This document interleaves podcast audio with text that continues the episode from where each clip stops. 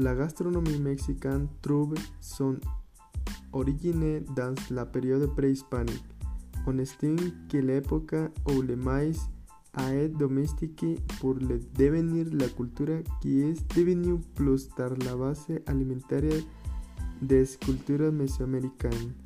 À cette époque, une série de plantes ont été créées à base de trois ingrédients principaux, le maïs, les haricots et le.